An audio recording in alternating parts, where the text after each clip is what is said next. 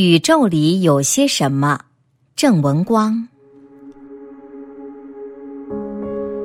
让我们把目光投向无穷无尽的宇宙。无数颗星星在茫无涯际的宇宙中运动着。我们看得见的星星，绝大多数是恒星，看上去它们好像是冷的，但实际上每颗恒星都是一个火热的太阳。汹涌的热浪不断地从这些大火球吐出来，射向广袤的宇宙空间。它们的热度非常高，表面温度至少有三千摄氏度。即使是最坚硬的金属，一接触它们的表面就会溶解，甚至化为气体。可是，当你看到静静的夜空中闪烁着寒光的小星星的时候，说不定还会把它们当作萤火虫呢。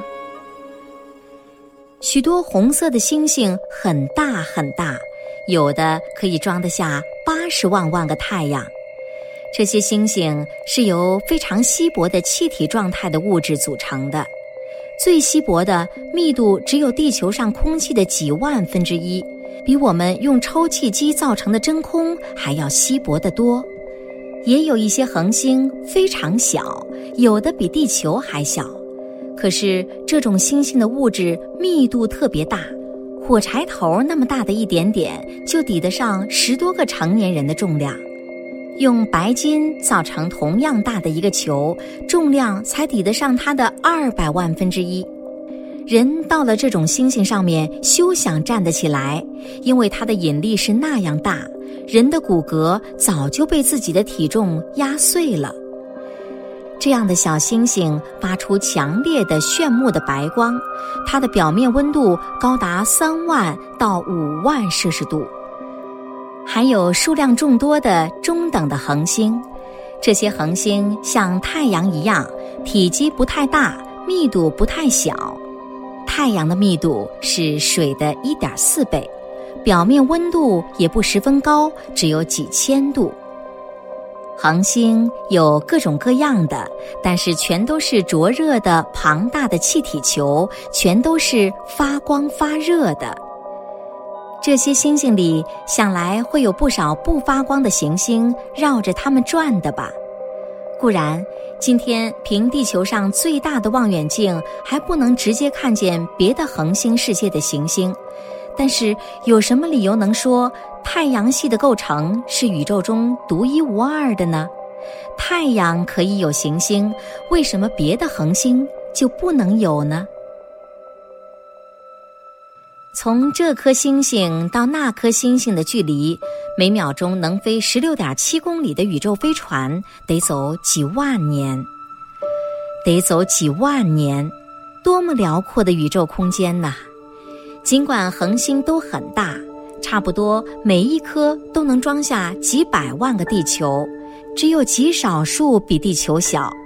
可是，在辽阔的宇宙空间里，这些恒星不过像大海里的水滴，也许还要小。还有难于计算的由尘埃和气体组成的星云，浮游在星星和星星之间，浮游在宇宙空间里，阻碍星光的通过。这些星云有的厚到几万亿公里，本身并不发光。如果在附近有恒星，它就反射出光亮，叫做亮星云；否则，它就是暗黑的，叫做暗星云。这样就可以知道，宇宙里有发光的星星，还有亮星云、暗星云等。大约一千万万颗以上的恒星组成一个铁饼形状的东西，我们把它叫做银河系。太阳也在其中。从地球上望出去，银河就像一个环套在地球周围，这是一个美丽的环。当它一半儿没在地平线下，另一半儿横过天空的时候，人们就说这是一条天河，它把多情的织女和牛郎隔开了。哪里知道这条天河淹没了一千万万颗以上的星星啊！一千万万，你一口气数下去得数一千多年。这就是整个宇宙吗？不，这还只是构成宇宙的一个微不足道的小点点。宇宙里有千千万万个像银河系一样的恒星系，这些恒星系大都有一千万万颗以上的恒星。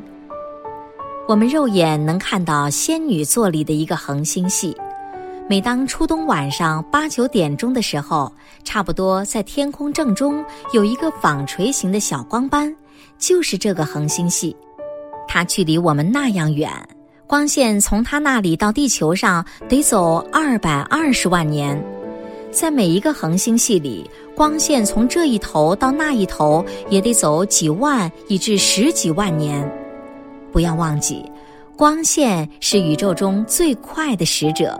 若是宇宙飞船，不知道要走多少万万年呢？我们已经发现数以亿计的恒星系。可是，不要以为我们已经看透整个宇宙了。要知道，数以亿计的恒星系仍然只是茫茫宇宙的一个极小部分。随着望远镜制造技术的不断提高，新的仪器的不断发明，我们将会看到更远的世界。所有的星星和恒星系全都在飞快地运动着。太阳也带着地球和其他行星以每秒十九公里的速度飞奔，同时太阳系也参加银河系的自转运动。在这运动中，太阳系每秒钟要走二百五十公里。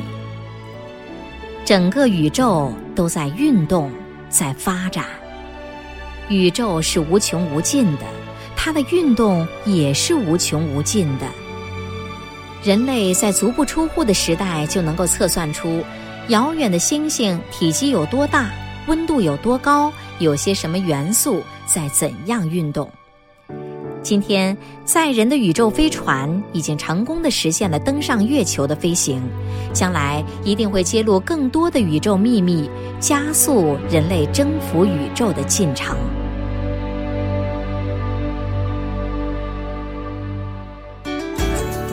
更多课文，请关注微信公众号“中国之声”。